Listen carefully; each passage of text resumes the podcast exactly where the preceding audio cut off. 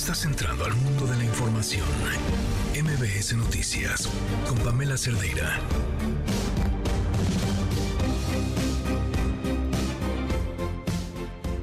Las 4 de la tarde con un minuto, lunes 23 de octubre. Estamos iniciando la semana y vaya días los que se avecinan en el país y en el Senado de la República. ¿eh? La polémica sobre la extinción de 13 fideicomisos del Poder Judicial va a continuar.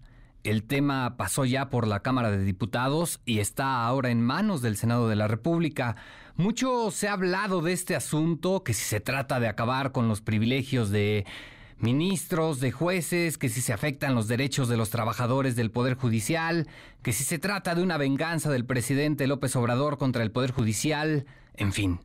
Lo cierto, lo cierto aquí es que el tema ha generado una gran polémica, ha generado protestas e incluso invitaciones para que Norma Piña, presidenta de la Suprema Corte de Justicia, acuda a la Cámara Alta a defender los fideicomisos. El asunto aquí es a quién realmente afecta la extinción de estos fideicomisos. Los trabajadores del Poder Judicial aclararon ya que no gozan de privilegios y que esto, bueno, pues va a terminar afectando sus derechos laborales. Lo cierto es que la reforma seguramente será aprobada por Morena y todo va a terminar resolviéndose en el propio Poder Judicial y esto por supuesto va a abrir la pauta para que surja la crítica en contra de los ministros, en contra de los jueces, que han parado varias de las reformas impulsadas por este gobierno. Lo cierto también es que el tufo a venganza está presente porque este gobierno ha dejado claro que no le gustan los órganos autónomos, que no le gusta tener contrapesos y que no le gusta lo que ha hecho el Poder Judicial, que se ha convertido, hay que decirlo, en el último dique para frenar lo que muchos llaman sus ocurrencias. Vamos a estar hablando de este tema. Soy Oscar Palacios, estoy en sustitución de Pamela Cerdeira. Quédese con nosotros. Le dejo mis redes sociales. En Twitter me encuentran como arroba Oscar de la Radio, Oscar con K, y en Instagram como arroba Oscar Palacios, Oscar también con K. Arrancamos. Hago un llamado a la unidad del Poder Judicial porque lo que está en juego son ni más ni menos los derechos de todas las personas. Debemos trabajar juntos, en equipo, como siempre lo hemos hecho todos los integrantes del Poder Judicial Federal al que orgullosamente pertenecemos para seguir siendo los máximos defensores del orden constitucional lo que nosotros le garantizamos a la ministra Norma Piña es escucha, es respeto, es el que podamos saber qué es lo que está posicionando, en qué se afectará al Poder Judicial y qué mejor, por supuesto, que escucharlo de una ministra valiente. Le garantizamos respeto y un diálogo abierto. Bien, están en su derecho. Yo no comparto el que se defiendan privilegios. Se me hace muy injusto. Se trata que los ministros sigan ganando 600, 700 mil pesos mensuales. ¿Cómo voy a estar de acuerdo con esas manifestaciones? Afortunadamente, muchos no participaron en la manifestación. Nos creyeron, sobre todo los trabajadores, de que a ellos no se les va a afectar en nada, que es a la cúpula, los de arriba. ¿Esperaban que fuera violento? ¿Por qué las vallas en Palacio? Porque vienen unos ahí muy enojados y luego hasta se encapuchan, tiran bombas molotov y traen marros, sopletes y pues hay que cuidar al palacio de una provocación. Hay muchísimos provocadores y hay que evadir el acoso siempre y actuar de manera precavida, no caer en la trampa de la confrontación, de la violencia. No pasó nada lejos de hacer lo que hace el Poder Ejecutivo, que es romper prácticamente todo espacio de entendimiento, lo que tendríamos que hacer nosotros es abrir el diálogo franco, permanente con el Poder Judicial. De hecho, adelanto, nosotros el día de mañana estaremos recibiendo en, las oficinas del grupo parlamentario a los integrantes del sindicato del Poder Judicial. Eh, por supuesto, vamos a dar todas las batallas correspondientes para tratar de evitar este atropello, que por cierto, pues está ligado, entre otras cosas a derechos laborales. todo ese ejercicio de CELAC y de la, del plan de autosuficiencia sanitaria, pues tiene un objetivo muy claro que es crear esta plataforma regulatoria de toda la región, pero también ver si podemos ir hacia una agencia reguladora de medicamentos y dispositivos médicos de América Latina y el Caribe. Y ahí la OPS tiene una gran experiencia, han trabajado muchos años en este tema, incluso para movernos hacia una fase de industrialización en la materia de medicamentos. Si bien el derecho a la salud pública se ha buscado fortalecer paulatinamente, el COVID-19 mostró que la salud es un pilar de nuestra civilización y es necesario seguir avanzando hacia mecanismos que garanticen el acceso a los medicamentos como elemento indispensable del derecho a la salud. Así las cosas este lunes 23 de octubre tenemos un resumen informativo.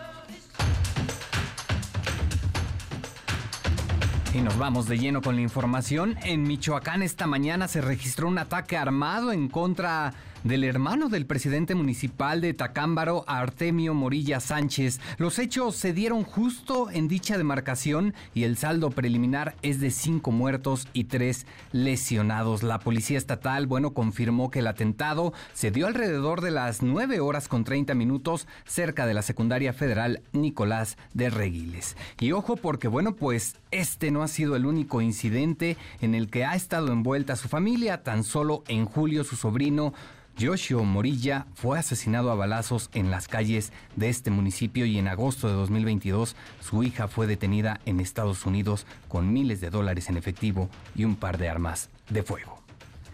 Y en otros temas que siempre sí, el gobernador de Nuevo León, Samuel García, solicitó licencia para separarse temporalmente de su cargo y de esta manera buscar de tiempo completo el abanderamiento del Movimiento Ciudadano por la presidencia de la República en 2024. La información la, tiene Denny Leiva, corresponsal de MBS Noticias en Monterrey. Denny, buenas tardes, ¿cómo estás?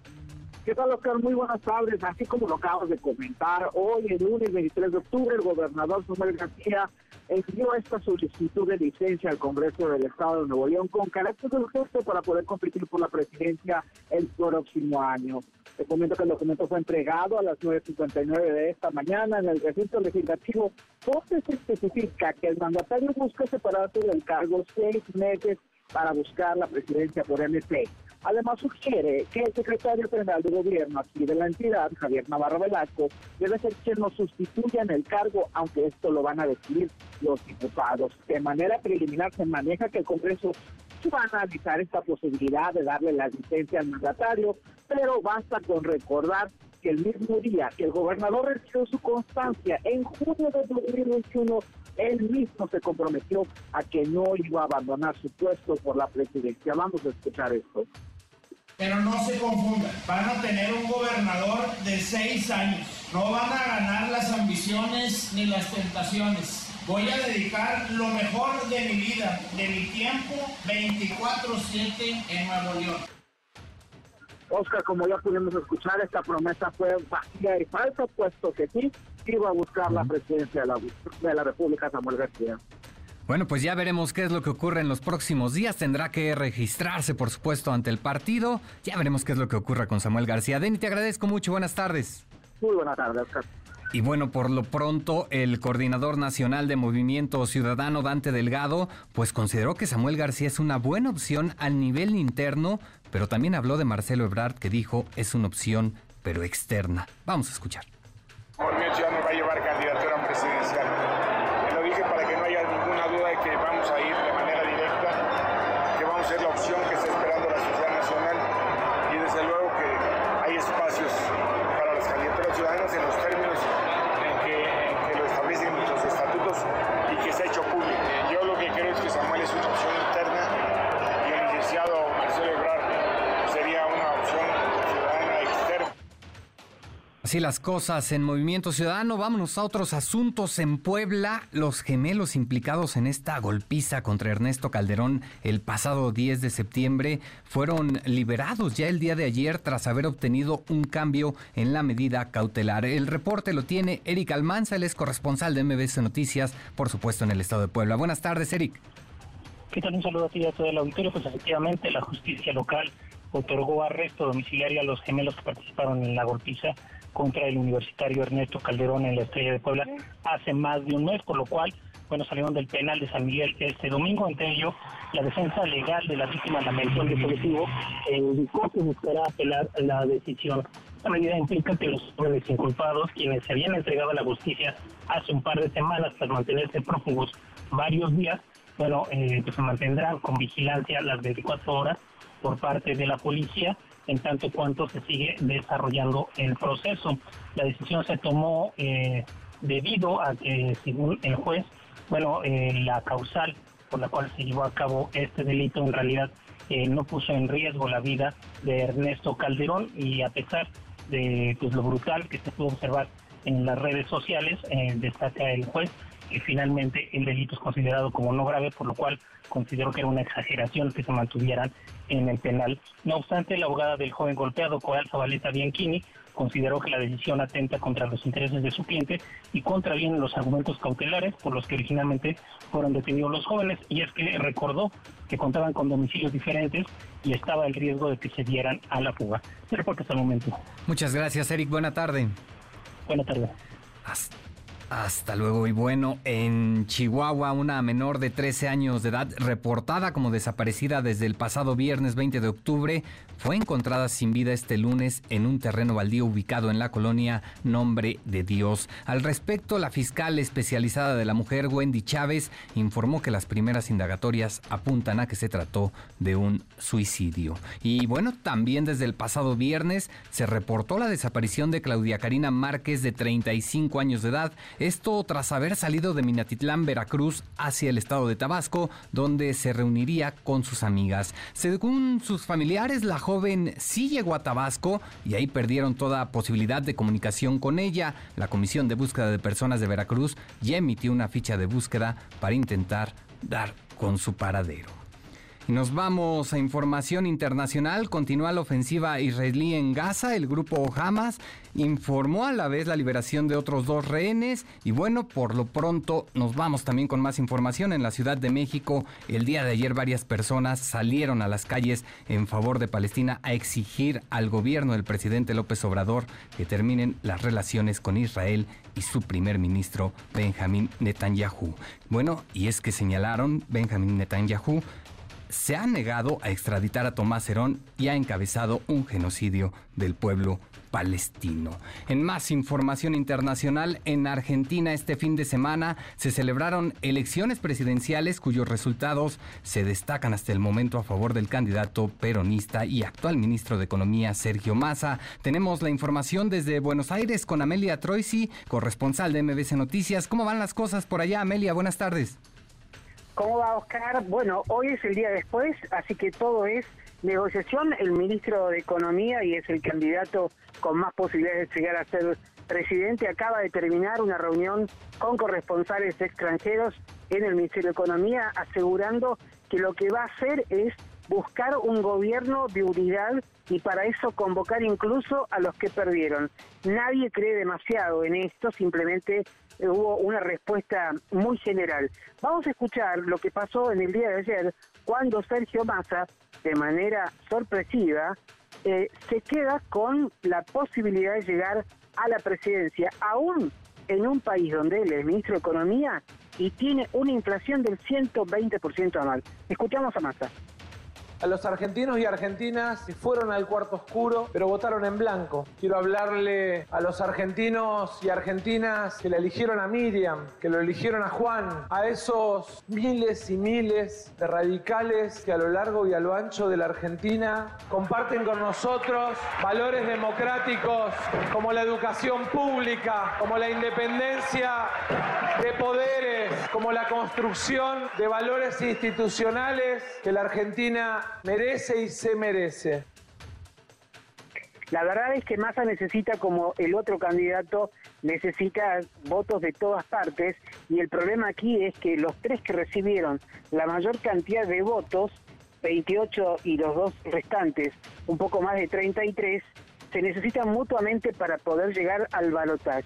Del otro lado está un candidato completamente sorpresivo, es un hombre que llama la atención porque es un economista que promete ser el más liberal de los liberales, que quiere dolarizar directamente la economía argentina y que ayer se puso adelante y hoy es el más fuerte competidor que tiene el peronismo, absolutamente impensado, sin aparato, sin equipo, sin eh, estructura histórica, Javier Milei es el candidato que va a pelear en el balotaje y así habló ayer. De no tener partido, a estar disputando la primera fuerza nacional con el quiserismo en solo dos años es un verdadero logro histórico. Durante todos estos meses, la campaña hizo mucho de los que nos queremos un cambio nos viéramos enfrentados. Por eso, yo hoy vengo a dar por terminado ese proceso de agresiones y de ataques y estoy dispuesto a hacer tabula rasa, barajar y dar de nuevo con el objetivo de terminar con el quiserismo pero la realidad es que para terminar con el kirchnerismo habría que terminar con Cristina Kirchner y que por el momento se mantiene un poco distante porque la relación con el candidato Sergio Massa, el actual ministro de Economía, no ha sido siempre eh, una excelente relación. Hay una convivencia. Veremos qué es lo que pasa. Volvemos a votar el 19 de noviembre. Antes, el 12, hay debate nuevamente que va a ser para alquilar balcones. Y lo que está pasando en este momento es que la parte perdedora, que es el núcleo de la oposición más tradicional de la Argentina, se está rompiendo a pedazos, porque es, es lo que efectivamente el haber quedado en tercer lugar sin ninguna posibilidad de pelear por esto fue algo que todavía no terminan de asimilar el golpe. Bueno, bastante, bastante interesante lo que está ocurriendo en Argentina. Estaremos, por supuesto, al pendiente de lo que ocurra. Te agradezco mucho, Amelia Troisi. Un abrazo, Oscar. Hasta luego, buena tarde. Bien, así las cosas en Argentina. Qué interesante lo que está ocurriendo. ¿eh? Pero bueno, son las 4 de la tarde con 18 minutos. Vamos a un corte y regresamos. MBS Noticias con Oscar Palacios en ausencia de Pamela Cerdeira. Continuamos. MBS Noticias con Oscar Palacios en ausencia de Pamela Cerdeira. Continuamos. Las 4 de la tarde con 21 minutos. Estamos de regreso en MBS Noticias y bueno, ya lo decíamos, una semana intensa la que va a tener el Senado de la República. Se empieza ya a calentar el ambiente en la Cámara Alta con el tema de la extinción de 13 fideicomisos del Poder Judicial. Y en la línea telefónica para hablar de este asunto tenemos al senador Yulén Rementeriel, es coordinador de los senadores del PAN. ¿Cómo está, senador? Buenas tardes. Hola, muy buenas tardes, Oscar. Me da mucho gusto saludarte y desde luego saludar a toda la auditoría.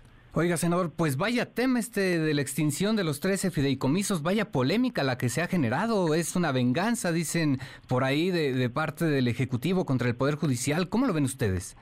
Así lo vemos exactamente, como una vendetta, una venganza, un ajuste de cuentas por parte del Ejecutivo en contra del Poder Judicial, en el que por supuesto sí, definitivamente sí afecta a los trabajadores del Poder Judicial, y afecta no solamente a los trabajadores, que ya de suyo sería suficiente para poder salir al paso y defender, sino que además afecta a la al propio sistema de impartición de justicia en, el Poder Judicial de la Federación y también, por supuesto, afecta porque hace, genera un precedente que no debemos de permitir en donde se atropellan las leyes en nuestro país, porque aún siendo un asunto claramente ilegal, Morena con una mayoría pues simple en, un, en una asamblea de 500 y en una de los diputados y en una asamblea de 128 los senadores pretende aprobar. Claro. Oiga, senador, eh, eh, la oposición extendió ya una invitación a la presidenta de la Corte, Norma Piña, para dialogar precisamente sobre este asunto, pero parece que en Morena no quieren que acuda la ministra. ¿Qué va a pasar? ¿Va o no va Norma Piña al Senado el día de mañana? Efectivamente hicimos una invitación desde el día de ayer y ella aceptó y dijo, me parece que muy prudentemente, que pudiera ser en la propia Junta de Coordinación Política con la representación de todos los partidos en el Senado. Entonces, dicho eso, nosotros, eh, bueno, generamos un escrito desde el Grupo Parlamentario del PAN para que el senador Eduardo Ramírez pudiera convocarla y pudiéramos llevar a cabo esta reunión, porque lo normal, lo normal es, Oscar, es que pudiéramos tener un diálogo pues con quien representa, quien es cabeza del Poder Judicial en todo el país, para que nos explique las afectaciones, si las hay o no las hay, y poder votar en consecuencia. Lamentablemente, la respuesta ya la hemos escuchado en redes, en videos, en audios del propio senador, donde dice que no, que Morena no está de acuerdo y que ellos consultarían a su grupo esta mañana. Pero aquí el problema es que mañana en la mañana se va a pretender sesionar a las 8 de la mañana. Entonces la consulta que él haga a su grupo parlamentario, pues es realmente ociosa si el asunto ya habría sido votado en comisiones, ¿no? Va a quedar rebasado. Oiga, y, por ejemplo, ustedes eh, en su grupo parlamentario no se reunirían con Norma Piña, ustedes por su parte, la oposición, digamos, el bloque opositor. Por supuesto que sí, nosotros estaríamos poderlo hacer en, en condiciones de podernos reunir con ella pero bueno, entendemos que ella lo que quiere es que el asunto sea plural justo para que no se actualice alguna hipótesis de que estamos de acuerdo, de que hay alguna especie de contubernio. Me parece que la posición de ella es totalmente prudente, plural, y en donde dice, bueno, pues hay inquietudes, hay cosas que aclarar, pues invitemos a todos los grupos parlamentarios. Nosotros hemos hecho extensiva a través del senador Eduardo Ramírez, el presidente de la Jucopo, para que esto se haga. No hay razón, Oscar, para que no podamos platicar con la ministra, que te decía es, digamos, la cabeza del Poder Judicial en este país, para que nos explique una situación en la que si se aprueba como viene, podría afectar al Poder, o puede afectar al Poder Judicial, a los trabajadores del Poder Judicial y desde luego el país. Entonces, lo mínimo que se podría hacer es pues escuchar qué tienen que decir ante una inminente aprobación de, una, de, un tema de este tamaño, ¿no? Entonces, prácticamente, senador, estaría descartada la presencia de Norma Piña el día de mañana. Pues Morena lo ha impedido. Morena lo tiene impedido. Aquí justo llama la atención la postura de Morena, ¿no, senador? Apenas hace unos días el senador César Cravioto invitaba a Norma Piña a acudir a la Cámara Alta a defender los fideicomisos sin embargo, pues hoy Eduardo Ramírez Aguilar, usted lo ha dicho, pues afirmó que al parecer no todos quieren en el grupo parlamentario de Morena. Dice que la Jucopo pues aún no extiende una invitación formal. ¿Qué está pasando? ¿No hay acuerdo tampoco en Moreno? ¿Qué sabe usted? Pues yo lo que creo es que simplemente no hay ganas de escuchar, no hay ganas de razonar. Miren, yo he comentado en algunos espacios que me han hecho favor de entrevistar, digo, pareciera que en Morena les prohíben razonar, pareciera que les prohíben argumentar, pareciera que les prohíben, pues de alguna forma, pensar y entonces lo que hacen es solamente votar, les llega la instrucción de la presidencia de la República y se limitan únicamente a votar. Ni razonan, ni piensan, ni argumentan. Triste el caso, pero eso parece que es la condición de los senadores y senadoras de Morena y de sus partidos aliados en el Senado de la República. ¿Tienen, ¿Tienen ya diseñada su estrategia, senador, para la discusión? ¿Qué hacer ante esta mayoría de Morena que usted lo dice, eh, se limita solo a votar de manera mecánica?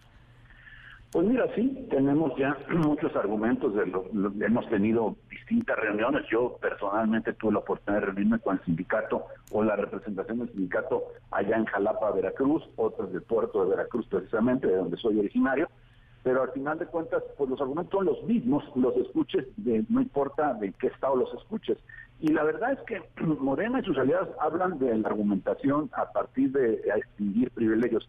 Eso es falso hablan de la argumentación para extinguir también las ayudas a ministros. No hay un fideicomiso, Oscar, uno de los 13 que están pretendiendo cancelar, que beneficie a ni un solo ministro. Entonces, claramente es una venganza contra el Poder Judicial, porque el Poder Judicial pues ha mantenido, y sobre todo a últimas fechas, ha mantenido una posición independiente, autónoma, digamos que en respeto a la Constitución como es su obligación, pero además valiente, enfrentando por las decisiones que se toman desde el Poder Ejecutivo a través precisamente del Poder Legislativo, atropellando cualquier disposición de ley. Y eso pues lo tenemos que defender y lo seguiremos defendiendo definitivamente. Nos conviene hacerlo, no solamente que sería suficiente razón por defender a los trabajadores, sino porque es un asunto en el que no podemos que permitir en México Oscar, tú, ni yo, ni nadie tenga garantías porque ya la ley pues resultó, Oscar, que ya no es la ley, como lo dijo un día el presidente. Bueno, senador, al final Morena pues va a hacer uso de su mayoría, ¿no? ¿El tema lo va a resolver la Corte? Sí, pues la Corte es ante quienes vamos a incurrir. Han dicho, oye, es que la, la Corte es juez y parte. Pues mentira, mentira, porque a ver, no es un, no es un asunto de parte porque ellos, ellos no lo promovieron, lo promovieron precisamente desde el gobierno esta iniciativa y nosotros lo que estamos recurriendo precisamente hasta allá, porque es donde tenemos que hacerlo. Y tampoco es que sea juez, porque al final de cuentas pues no es un tema en el que le compete a ellos, le digo, a los ministros no les afecta absolutamente ninguno de los de los fideicomisos que se van a extinguir, a ninguno de los once. Oh, senador, eh, le cambio un poco de tema, está también la discusión de la ley de ingresos, ¿cómo ven lo que envió la Cámara de Diputados? Pues ya se ha dicho mucho sobre la ley de ingresos que representa, digamos, una ley de ingresos para proteger o para darle cobertura a un presupuesto, pues simplemente, pues que, se da de, endeudamiento terrible, de un déficit tremendo como nunca en la historia del país y que me parece a mí que hay que decirlo, o sea, y que además, por cierto, resultará inconstitucional, porque no se puede aprobar empréstitos o créditos o, o generar mayor endeudamiento al país solamente para pagar gastos como está planteado en buena parte de esta ley de ingresos. Entonces, mm, lamentablemente lo que está generando esto para futuros, quizá no para el año 24, pero sí para los años siguientes, va a ser una realmente complicación muy severa para quienes estén al frente de la Administración Federal, porque no habrá recursos suficientes para darle frente a esta inercia que se va a dar con el endeudamiento y con el pago de los intereses por el servicio de la deuda que se tendría que llevar a cabo. Entonces, si no hacemos las cosas de manera responsable, vamos a enfrentar condiciones muy serias y tendrá que venir, aunque ellos lo digan que no, tendrá que venir en el año 25 para adelante necesariamente una reforma fiscal porque habrán dejado las finanzas del país absolutamente comprometidas. Oiga, senador, habla del endeudamiento inconstitucional. ¿Estarían también llevando este tema o estarían impugnando también este asunto? Sí, seguro, seguro. Porque Van a la hay, corte también. Hay, razones para poderlo hacer, tendremos que hacerlo rápido para que al final de cuentas se pueda establecer pues una condición en donde eventualmente se pudiera suspender antes de que la corte resuelva el fondo porque pues esto estaríamos seguros sobre los tiempos ya. Oiga, senador, y se habla también de que, permítame la expresión, Morena está haciendo un cochinito para las elecciones de 2024 con este presupuesto. Claro, porque al ver, ¿a dónde está mandando la mayoría del recurso? Pues dicen que ellos al incrementar los programas sociales a, una gran cantidad de gastos y de cosas que francamente no tienen otra explicación más que generar este ahorro, este cochinito, para poderle dar pues la suficiente fuerza pues a su candidata, a la que resultó ser la corcholata electa. Ok. Bueno, pues estaremos al pendiente. Se discute esta misma semana también la ley de ingresos, senador. Sí, se espera que mañana se pueda discutir o se discuta y seguramente lo van a querer aprobar casi fast track. es otro tema, Oscar, que hemos dicho. ¿Cómo si los fideicomisos tienen veintitantos años?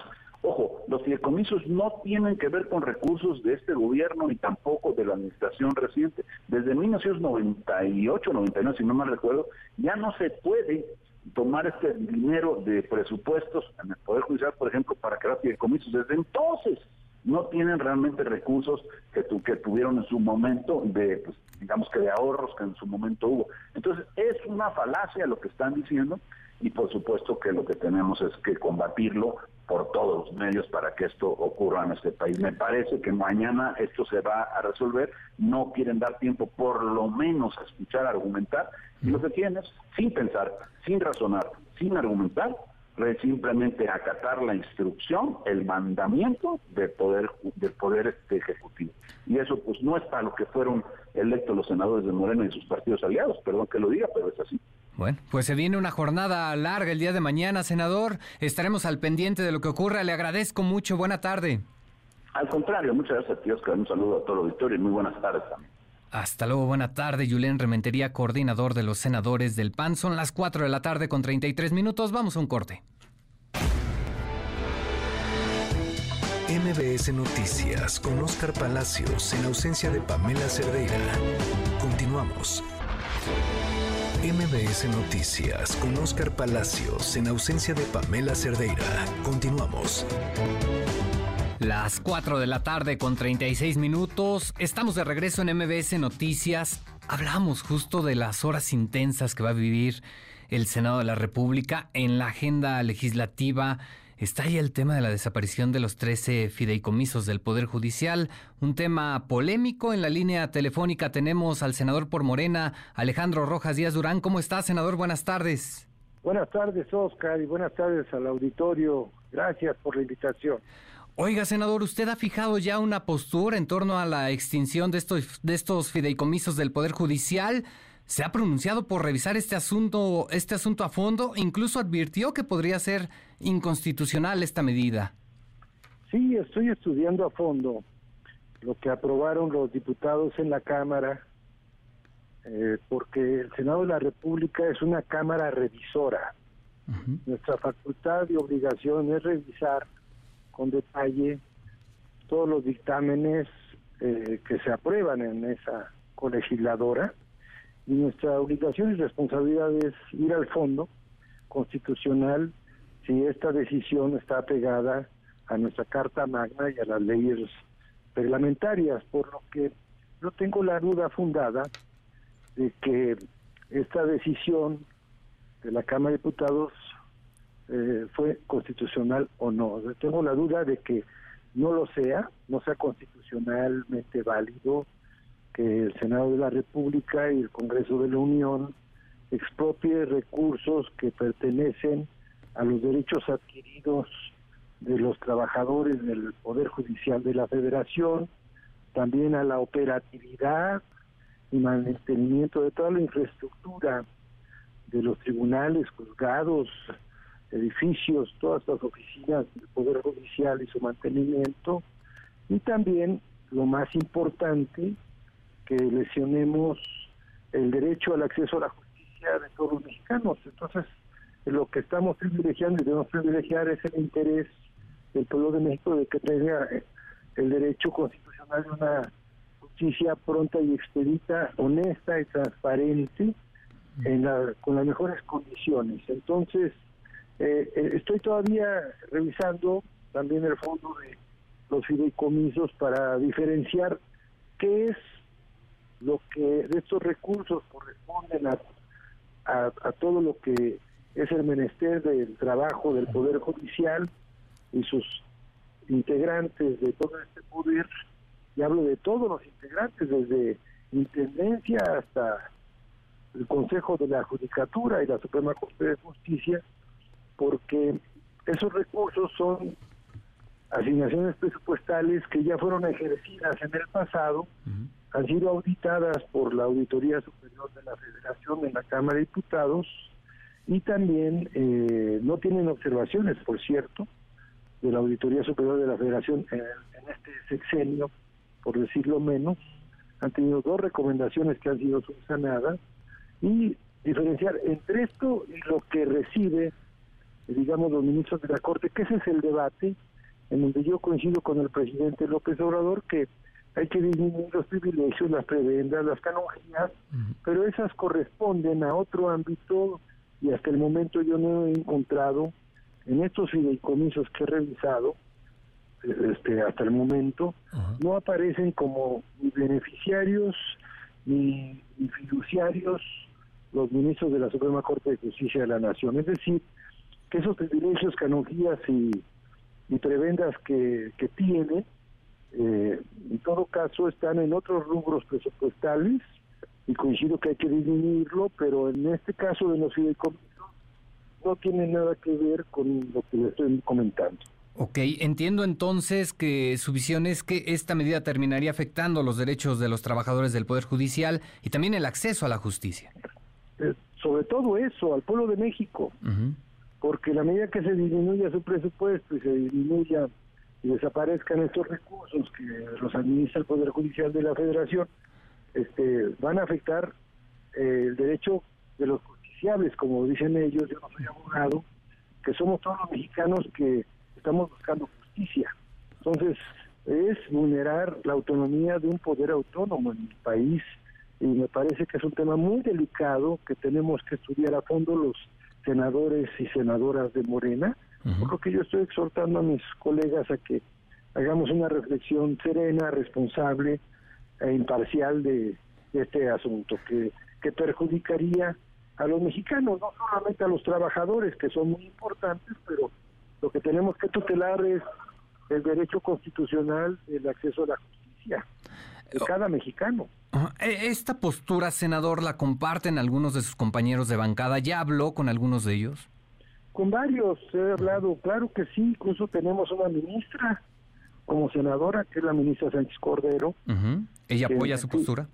Claro, que ella gentilmente me ha, me ha compartido documentos y elementos para que yo también tenga este, la el suficiente criterio para discernir una cosa con la otra, porque propagandísticamente quiere, se quiere vender de manera partidista eh, que los ministros y ministras de la Suprema Corte de Justicia tuviesen ahí al lado una inmensa bolsa de dinero de 15 mil millones de pesos, en donde ellos solamente meten la mano a esa bolsa y ese dinero sea suyo para privilegios. Eso es muy lejos de la realidad, eso no es cierto. Yo por eso digo, con respeto, que le están fallando los asesores al presidente López Obrador, porque no le están dando eh, datos objetivos, datos duros eh, respecto a que esos fideicomisos en concreto, no digo que, que no tengan privilegios ¿eh? y que deban disminuir esos no, lo que estamos debatiendo es son los 14 fideicomisos, los 13 que quieren desaparecer en la Cámara, desaparecieron en la Cámara, y que quieren que ese dinero, que ese dinero del pueblo, regrese a tesorería, dicen, para gastarlos en becas. Este, es una buena intención, pero no es dinero que sea para los ministros. Eso es una mentira. Tenemos que hablar con la verdad, tenemos que aclarar que ese dinero no es para el bolsillo de los ministros de la Corte, sino que es para garantizar el derecho a la justicia en el país. Y, tenemos que diferenciarlo muy bien y el pueblo de México tiene que saber que este es el debate. Más allá de los privilegios y las preventas, eso no puede tomarse como, como pretexto para que eh, minemos la autonomía de una institución y de un poder que es autónomo y que es independiente. Oiga, senador, entonces usted estaría votando en contra de este proyecto. Estoy estudiando, hasta el momento no he encontrado razones suficientes que me convenzan en contrario. Este, yo estoy estudiando el tema, de hecho hace un momento terminamos una reunión y recibí a líderes de los trabajadores del Poder Judicial, recibí a una comisión de magistrados, a una comisión de jueces, a una comisión de actuarios, de secretarios y gentes que trabajan en el Poder Judicial de la Federación, porque me estoy empapando del tema pues para saber dónde está la verdad. esa, es, esa es mi obligación constitucional, escuchar y también, obviamente, recibir información de los interesados para yo normar mi criterio en el sentido de la votación, por lo que todavía no he decidido el sentido de mi voto. Yo sigo estudiando porque es mi responsabilidad y lo tengo que hacer, para eso me paga el pueblo de México. Bueno, ok. Oiga, y en caso, bueno, la oposición convocó a la presidenta de la Suprema Corte de Justicia, Norma Piña, a un diálogo. Sin embargo, el senador Eduardo Ramírez Aguilar, coordinador de su bancada, pues dice que algunos en Morena no están muy de acuerdo con esto. ¿Usted cómo lo ve? ¿Debe escucharse a Norma Piña? Mire, yo respeto y aprecio mucho al senador Eduardo Ramírez, que es nuestro coordinador, eh, pero se le invitó a la ministra Norma Piña, primero de manera pública a través de los medios de comunicación, el senador César Cravioto, el senador Cristóbal Arias, a nombre de la fracción parlamentaria de nuestro grupo, y luego yo en lo personal suscribí una misiva para formalizar esta invitación a la ministra Norma Piña en su carácter de titular de un poder de la nación, de un poder de la Unión, para que en un diálogo democrático, civilizado, respetuoso, el Poder Judicial y la Corte nos expliquen cuál es su posición respecto a este tema.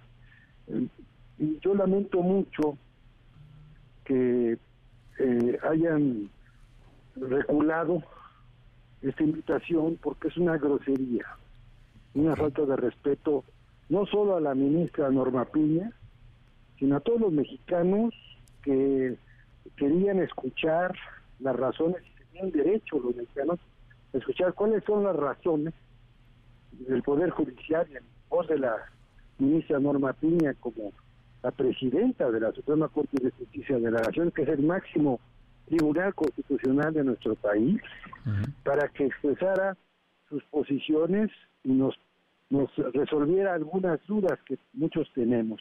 Se había acordado invitarla, ahí está la invitación, y darle un portazo en las narices a un poder autónomo, independiente, no aprovechar en este momento de polarización política un espacio de diálogo civilizado, respetuoso, en donde nuestra democracia constitucional está basada en una división de poderes en la cual la única soberanía que nos nutre es la soberanía popular que nos da legitimidad política para tener colaboración entre estos poderes. La Constitución no dice que los poderes de la Unión tienen que confrontarse, nos, nos obliga a colaborar entre nosotros para que haya equilibrio y contrapesos. Esa es una democracia constitucional en un Estado de Derecho. Yo espero y confío que el senador Eduardo Ramírez y algunos miembros de nuestra fracción, que primero le invitaron y luego se echaron para atrás. Eso me parece una ofensa al pueblo de México de que el Senado le cierre las puertas a un poder autónomo porque no es una lucha político, ideológica y partidista. Eso es, está en el medio los mexicanos que exigen justicia en este país y que tienen todo el derecho de recibirla, y más que tratar de perjudicarlos a los mexicanos, hay que beneficiarlos con el diálogo democrático entre poderes. Eso es una democracia. Bien. Bien, pues estaremos al pendiente de lo que ocurre el día de mañana. Le agradezco mucho su tiempo, senador. No, al contrario, por la invitación y buen provecho y gracias. Saludos al auditorio. Muchas gracias. Un saludo. El senador Alejandro Rojas Díaz Durán, senador de Morena, ¿eh? que lamenta lo que ocurrió con Norma Piña, a quien primero senadores de Morena invitaron a dialogar sobre la extinción de los fideicomisos y después dice le cerraron la puerta en las narices. Son las 4 de la tarde con 49 minutos. Y bien, en los últimos meses, si no es que un par de años atrás hemos visto un avance en materia de derechos laborales en nuestro país. Ahí está, por ejemplo, el tema de las vacaciones dignas y bueno, aunque se ha avanzado, lo cierto es que aún hay pendientes para estar pues a la vanguardia en esta materia. En la línea telefónica tenemos a Jorge Sales. Él es especialista en Derecho Laboral y Capital Humano. Vamos a hablar precisamente sobre el tema de la reducción de la jornada laboral. Jorge, ¿cómo estás? Buenas tardes. Hola, Oscar. Buenas tardes. Oye, pues, ¿qué tan lejos está nuestro país de que haya una reducción de la jornada laboral? Mira, yo creo que en, eh, en términos, digamos, temporales, esta es una reforma que seguramente va a ver la luz hasta el próximo sexenio. Eh, hemos hecho muchos análisis eh, aquí en la firma.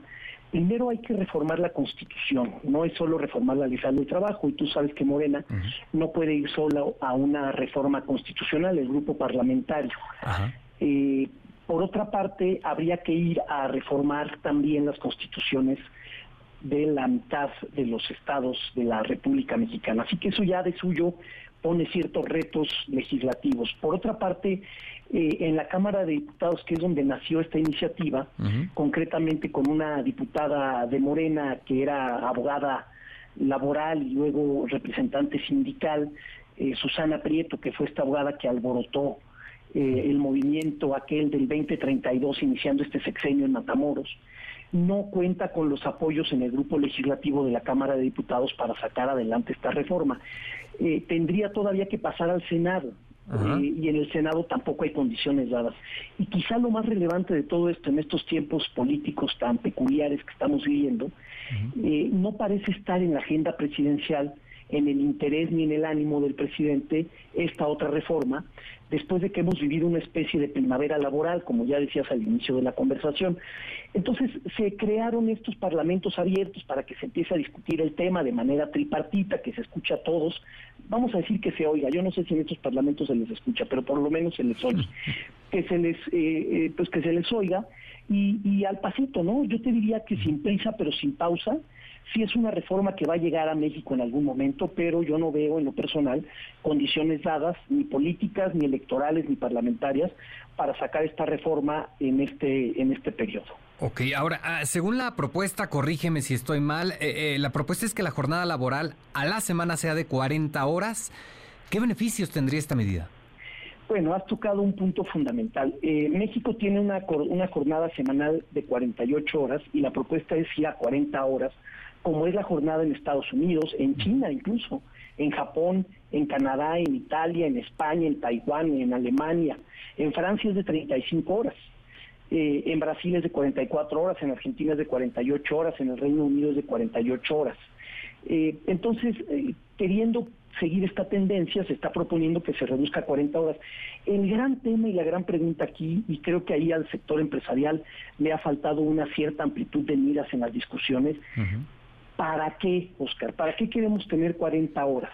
¿Para meternos al transporte público y colapsar ahí tres horas diarias? Este, México como un país en desarrollo todavía está tratando de lograr la equidad entre sus habitantes, ¿verdad? Eh, y estas desigualdades se agravan cuando no se tiene tiempo para las personas, para trabajar a cambio de un ingreso, para estudiar, para capacitarse y conseguir un mejor empleo, y eso es un gran elevador social para buscar un mejor futuro. Eso no se está hablando en las discusiones. ¿Para qué queremos reducir la jornada? ¿Para que las personas puedan tener más movilidad social? Ah, eso estaría bien. ¿Para que seamos más productivos? También está bien. ¿O lo queremos hacer para quedar bien con una base electoral que nos interesa quedar bien utilizando la cartera del empleador? creo que es ahí donde tiene que estar la discusión. Los empleadores yo los escucho decir, bueno, si la van a bajar, nada más que sea poco a poquito, que no sea de un jalón. No, yo creo que tenemos que ponerle más nivel a la discusión, ¿no? Sí, sí, sí, sobre todo. Ahora, a, ver, por el lado de, las empresas, ¿qué costos tendría para las empresas? ¿Habría, ¿Habría, por ejemplo, una reducción en la producción? Mira, depende de qué empresas hablemos. Hay que recordar que México, laboralmente hablando, son muchos Méxicos, ¿no? Este, tienes el México de la maquila, de, de las plantas de producción eh, que son altamente competitivas, que crecen a tasas eh, asiáticas y que exportan y que pagan salarios 800% menos que en Estados Unidos, hablando de salario mínimo. Ahí van a tener que contratar más personal para poder seguir produciendo, pero los márgenes a lo mejor lo pueden o no lo pueden permitir. Pero imagínate que hablas de una pyme, de un pequeño negocio, que pyme no quiere decir que sean pobres, ¿eh?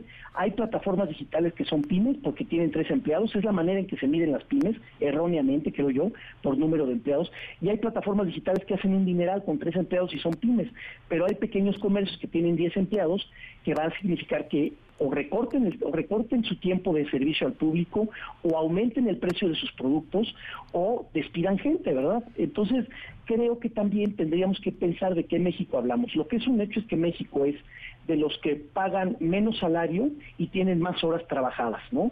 Estados Unidos, por ejemplo, paga más salario y tiene menos horas trabajadas. Creo que esto se tiene que revisar de manera integral y yo no veo en la discusión eso, una discusión holística nada más se está hablando de reducir la jornada, pero no se está evaluando todo lo que hay alrededor de ello. Y es que, es que muchas veces se habla de romper este mito, ¿no? De que entre más tiempo se elabora, más productivo es un trabajador, pero por supuesto la discusión da para muchísimo. Da para mucho y tenemos que buscar y empujar que la discusión cubra todos los demás aspectos. No, no es nada más bajar la jornada. No veo que en la discusión se esté hablando de productividad. ¿no? Si vamos a reducir la jornada porque las personas van a ser más productivas, Oye, hay países y, el ingeniero Slim ha propuesto que se trabaje cuatro días y que el viernes las personas no tengan que trabajar. Bueno, yo creo que todo es discutible. El asunto es que se hagan discusiones integrales y no reformas que nada más parecen ser ideas, ocurrencias legislativas para quedar bien utilizando los recursos del sector patronal. Y el sector patronal también tiene que poner discusiones de nivel, ¿verdad? Y, proponer cosas al gobierno, no nada más decirle, bueno, si me vas a cambiar esto, pues que sea poco a poquito. Yo creo que no estamos ya en ese nivel. Híjole, la negociación, eh, por supuesto, va a dar para mucho. Parece no sencilla precisamente la negociación para que avance esta propuesta, pero bueno, estaremos esperando a ver qué ocurre con esta iniciativa que está allá en la Cámara de Diputados. Te agradezco mucho, Jorge. Buenas tardes. Gracias, Oscar. Buenas tardes. Hasta luego, Jorge Sales. Él es especialista en Derecho Laboral y Capital Humano. Bastante interesante lo que está diciendo. ¿eh? Hay que tomar en cuenta muchos factores antes de simplemente decir vamos a reducir la jornada laboral en México. Son las 4 de la tarde con 57 minutos. Vamos a un corte y regresamos. MBS Noticias con Oscar Palacios en ausencia de Pamela Cerdeira. Continuamos. MBS Noticias con Oscar Palacios en ausencia de Pamela Cerdeira. Continuamos. Un oasis dentro del mundo de la información. Las 5 de la tarde con un minuto. Adán Cerrete en la línea telefónica. Adán, ¿cómo estás? Hola Oscar, muy buenas tardes, muy contento de platicarte en estos lunes que ya son tradición para hablar de libros. Y en esta ocasión traigo un libro para jóvenes, Oscar, pero es un libro que a mí me emociona muchísimo, se llama La maldición del faraón, escrito por Begoña Flores, Begoña Flores de Jarano y Marisol Rivera en la editorial de Naranjo. Y me emociona mucho, Oscar, por dos cosas. La primera que me recuerda una, un género de literatura que yo de niño disfrutaba muchísimo, que son las aventuras. Me recuerdo mucho a Tintino, que se dice Tantán en francés, o Espirú, esa serie española, de unos niños que, intentan eh, cambiar el mundo eh, y ponen su vida en peligro y hacen eh, y viven aventuras fascinantes. Y te digo que me emociona particularmente porque a veces los jóvenes me preguntan, Oscar, ¿qué, libros de suspenso pueden leer? Y uno piensa en las novelas policíacas, en John Le Carré y esto, pero realmente no son precisamente para jóvenes, ¿no? Hay escenas muy fuertes de violencia, en fin. Y creo que este libro, Oscar, es tanto o más divertido como todos los libros que tenemos de aventuras. Además que lo pueden leer los jóvenes. ¿De qué se trata esto? De una serie de adolescentes que viven en España, van en en la secundaria y en algún momento los llevan al, al museo que está ahí exponiéndose el faraón está Tutankamón y hay una muerte que les toca vivir a estos jóvenes. Ellos se dan cuenta que esto no es normal, que hay algo raro y estos niños deciden ponerse a investigar qué es lo que está pasando. Termina pues a donde fue el origen de Tutankamón, donde está en este museo, que además, por cierto, hay unas grandes obras aztecas, que es el British Museum. Los niños, que son los jóvenes, cinco, se dedican y se deciden a ir a Londres a descubrir el misterio del faraón y cuál es la verdadera maldición de Tutankamón. Entonces, Oscar, entre muchas aventuras muy fuertes, todas son, a veces están en peligro sus vidas, el Big Ben, este eh, ícono de la arquitectura londinense se pone en peligro, y en fin viven en toda esta parte de estos niños, estas aventuras, que en lo que descubrimos que si es o no la maldición de Tutankamón, hay muchos personajes, la verdad, que muy apasionantes, ¿no? Toda una secta, a mí me encantan las sectas, las cofradías, estas personas que intentan, eh, digo, me encantan en las novelas, no en, en la ciudad real estas personas que tienen cofradías y que se dedican, no sé, a, hacer lo que hagan los tres mosquiteros o lo que haya en la maldición de Tutankamón, en fin, creo que para las novelas esto es muy rico y así la maldición del faraón es un libro muy divertido para adolescentes, para jóvenes que quieran vivir aventura y que descubran y se identifiquen con los personajes. Y aparte dan un, un tema que siempre llama a la intriga, ¿no? Claro, Sí, bueno, desde Sinoé, el egipcio, esta novela eh, histórica muy, muy popular, siempre los egipcios tienen un escalofrío que te recorre desde que son una cultura madre, desde que tienen 3.000 años, que no sabemos exactamente de dónde hayan venido las pirámides. Y además, Oscar, que Egipto sigue siendo un país, es decir, es el país más antiguo de la historia de la humanidad y obviamente está desde Ra y todos estos reyes que teníamos y sus momias, y que como ellos, yo creo que algo que es fascinante de los egipcios, Oscar, es que hay una obsesión de la humanidad en general para traspasar el tiempo y sin duda con las momias y su cultura y sus pirámides, los egipcios lo han logrado durante ya más de 3.000 años.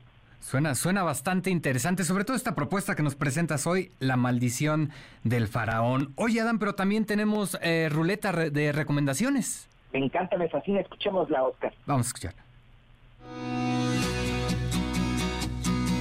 Quiero recomendarte el libro titulado Economía al alcance de todos, escrito por Eduardo del Río, mejor conocido como Ríos. Es un libro que me gusta mucho ya que tiene explicaciones de varios términos de economía y las diferentes formas de las diferentes corrientes económicas que existen, pero explicadas de una manera muy sencilla, eh, de una manera en la que cualquier persona que no sea economista pueda asimilarlas y pueda entenderlas muy bien. De igual manera de él, de Rius, también te recomiendo el libro El católico preguntón, ya que es un libro que se cuestiona muchas cosas relativas a la iglesia católica y te da una perspectiva pues un poco diferente de esta religión. Hola, yo quiero recomendar el libro La amante de Janis Joplin, el cual es del escritor mexicano Elmer Mendoza. Es una historia en la cual desde el principio nos enganchará con, con los cambios, con lo que no sabemos qué, qué va a pasar y cómo va a ser el desenlace.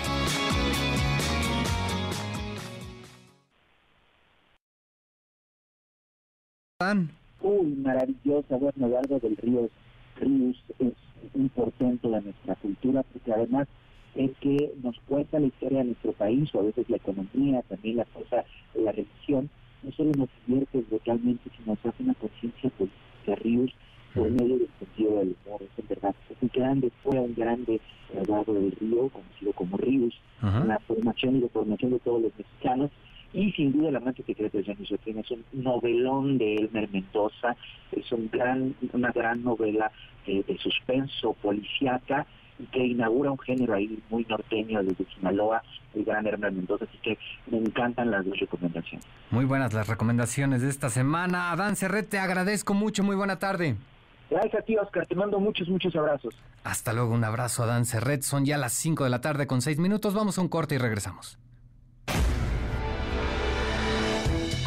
MBS Noticias con Oscar Palacios en ausencia de Pamela Cerdeira. Continuamos. MBS Noticias con Oscar Palacios en ausencia de Pamela Cerdeira. Continuamos. 5 de la tarde con 10 minutos de vuelta ya en MBS Noticias. Tenemos más información.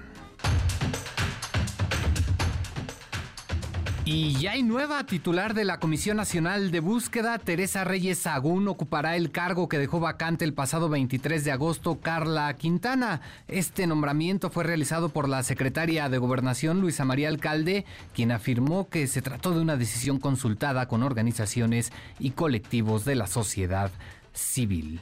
Y atentos con lo siguiente, el Consejo Consultivo de la Comisión Nacional de los Derechos Humanos renunció a su encargo, en parte dicen, porque la titular del organismo Rosario Piedra los ha ignorado por completo. Mi compañero Alberto Zamora tiene todos los detalles. Alberto, buenas tardes.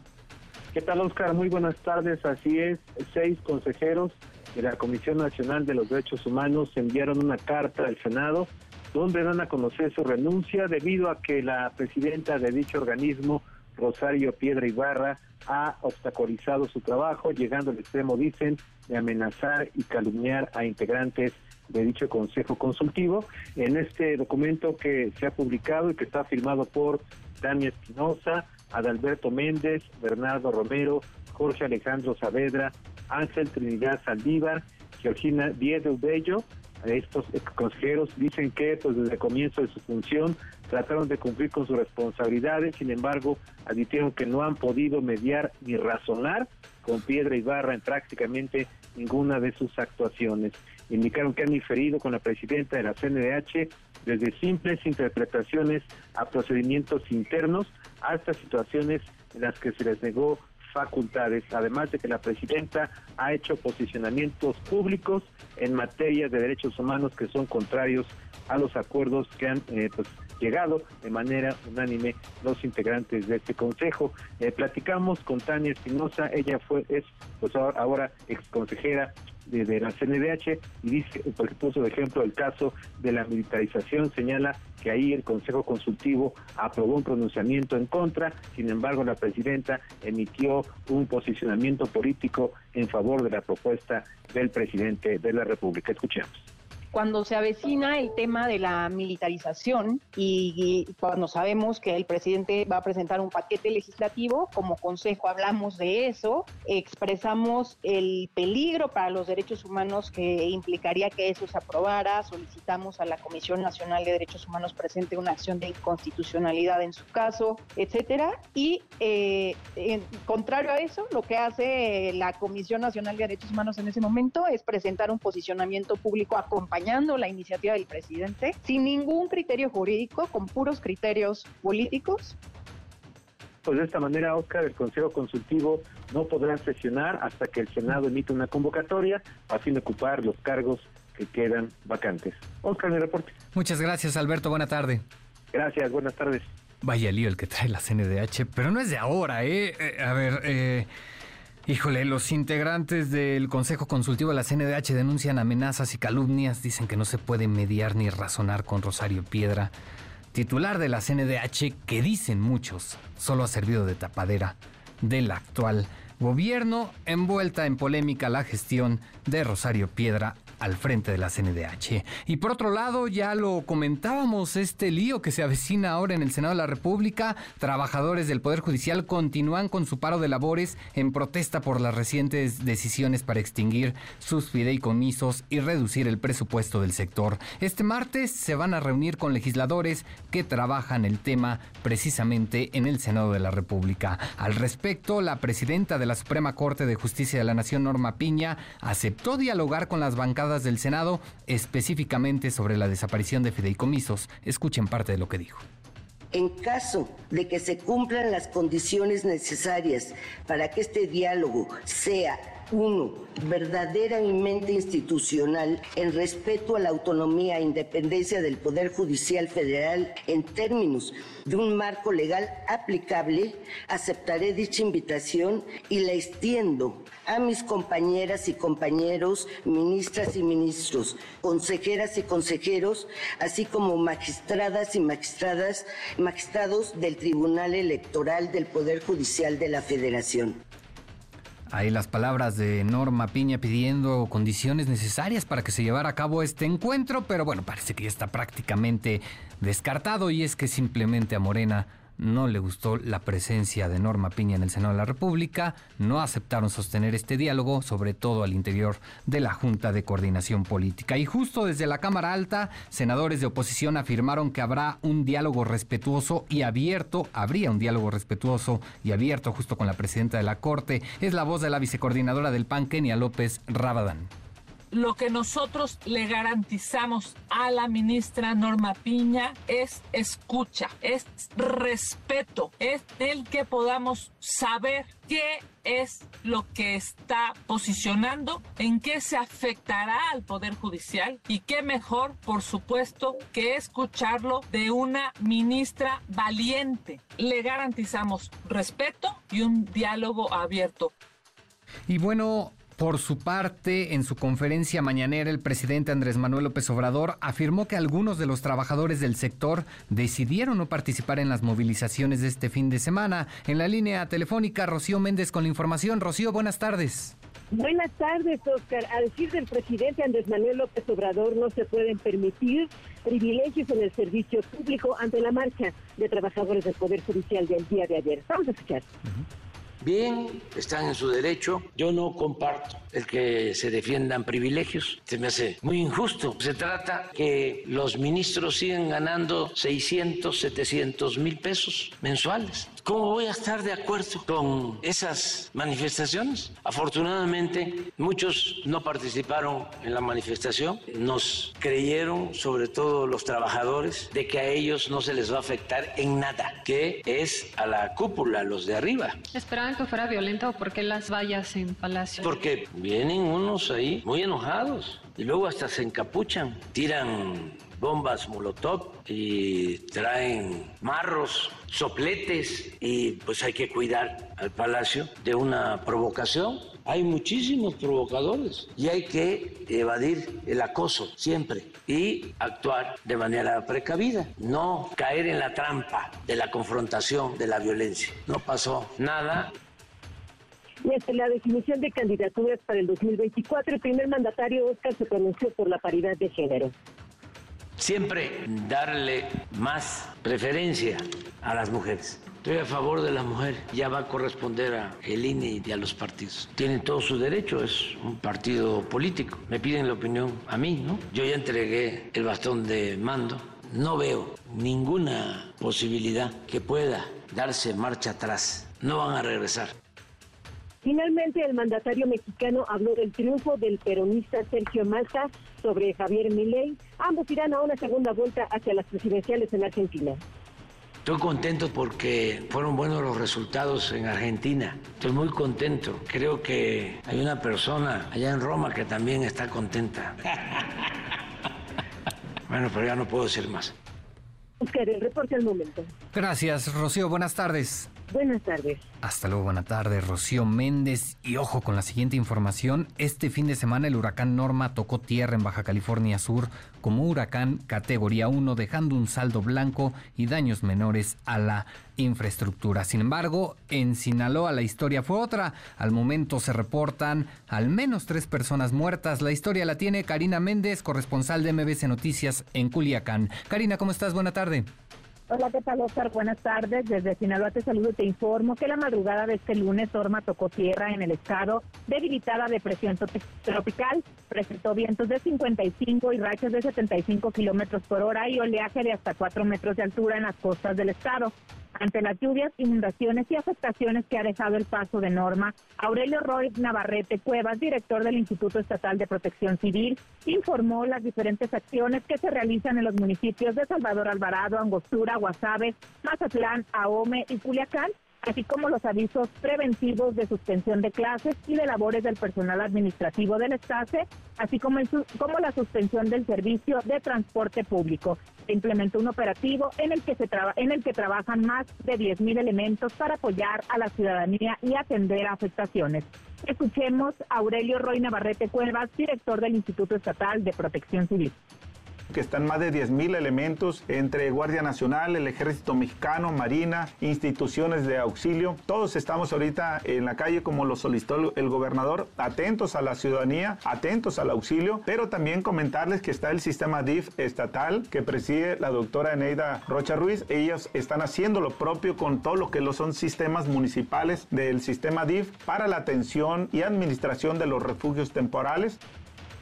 El paso de Norma por Sinaloa dejó como saldo tres muertos, un menor de tres años que falleció electrocutado en el interior de su casa, un taxista que fue arrollado, eh, fue llevado por la corriente, un motociclista que se encontraba en calidad desaparecido y esta mañana fue localizado sin vida en el puerto de Mazatlán.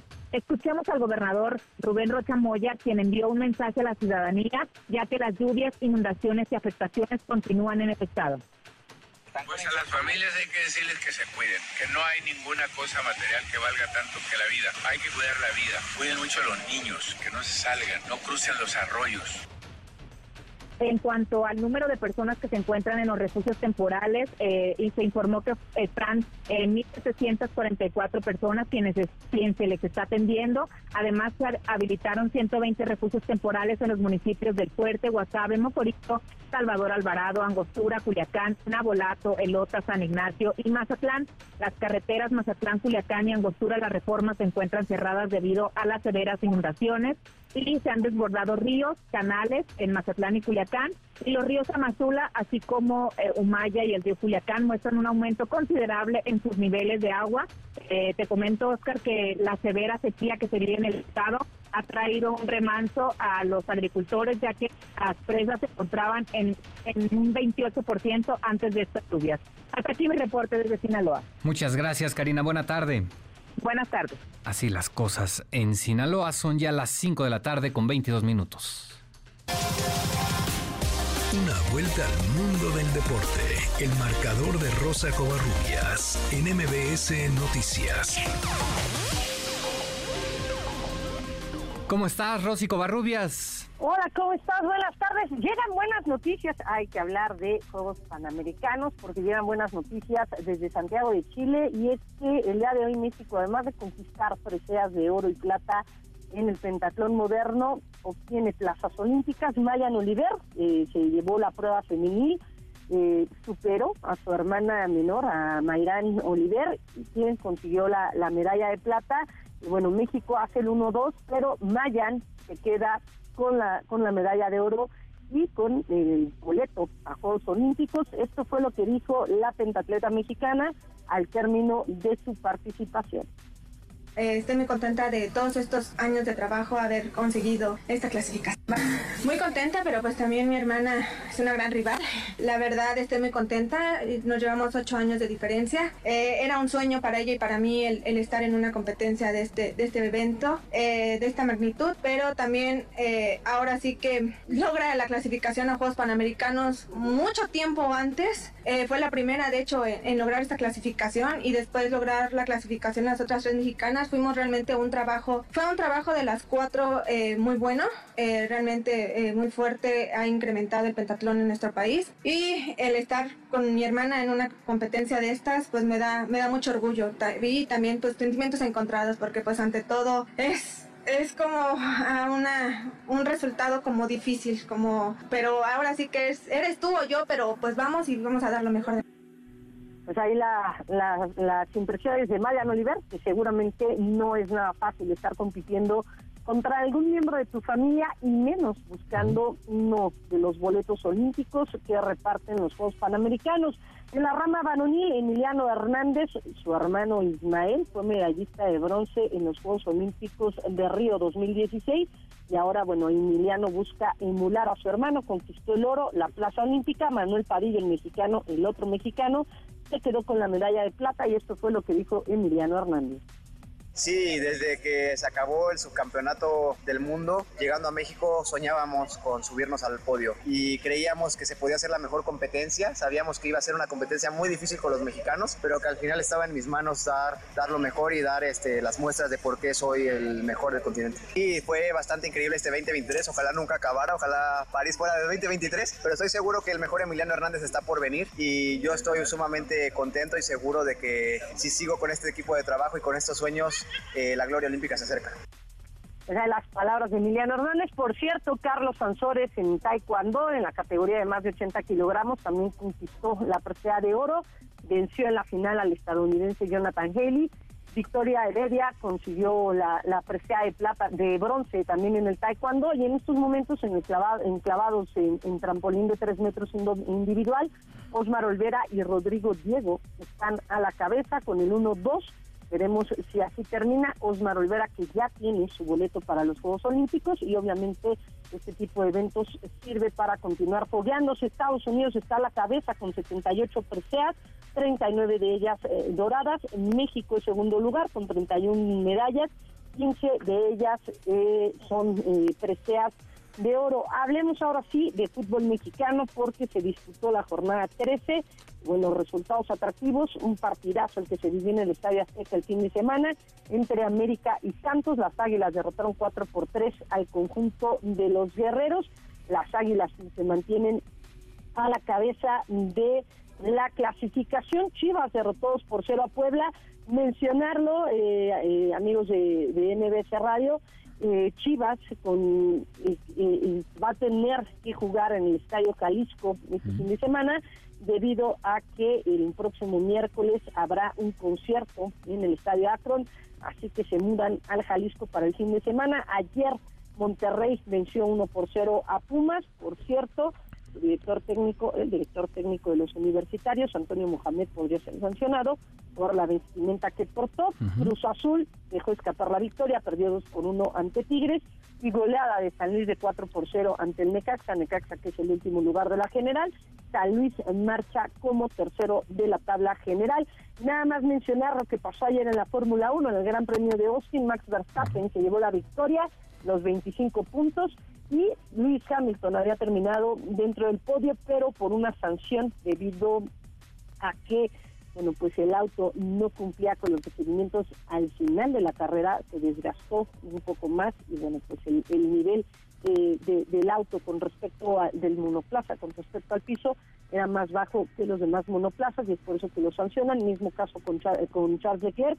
Carlos Sainz terminó en el tercer puesto y con ello Sergio Pérez ascendió después de la sanción de Lewis Hamilton del quinto al cuarto lugar y la diferencia entre Checo y Lewis Hamilton en el Campeonato Mundial de Pilotos por el segundo puesto es de 39 puntos paro, favorable para el mexicano. La información deportiva. Muy bien, Rocío. Oye, arrancaste la información del fútbol mexicano diciendo un partidazo. Yo dije el Pumas Monterrey. Qué cosa, ¿eh? Infumable. no. no, infumable el partido, pero bueno. Así, se, así ocurre en el fútbol mexicano. Muchas gracias, Rosy Covarrubias. Fuerte abrazo, bonita tarde. Un abrazo. Son las 5 de la tarde con 28 minutos. Vamos a un corte y regresamos. Pamela en MBS tiene para ti dos pases dobles para Scream Park, el parque temático de terror más grande de Latinoamérica, en la explanada del Monumento a la Madre.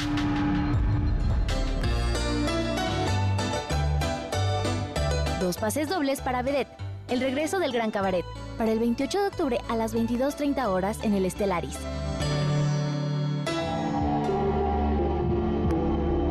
Dos pases dobles para la obra de suspenso 222, una historia paranormal, para el 28 y 29 de octubre en el Teatro Shola.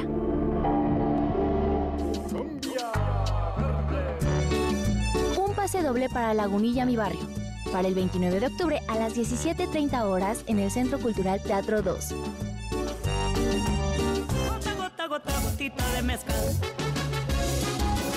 Un pase doble para Lila Downs, para el miércoles 1 de octubre a las 20.30 horas en el Auditorio Nacional. Tres pases dobles para que vivas la experiencia de la cartelera de Cinépolis en formato tradicional, de lunes a viernes, válido todo el mes. Para ganar, dinos el nombre de nuestro colaborador de la sección Información del Mundo y llama al 55 51 66 1025. MBS Noticias con Oscar Palacios en ausencia de Pamela Cerdeira. Continuamos.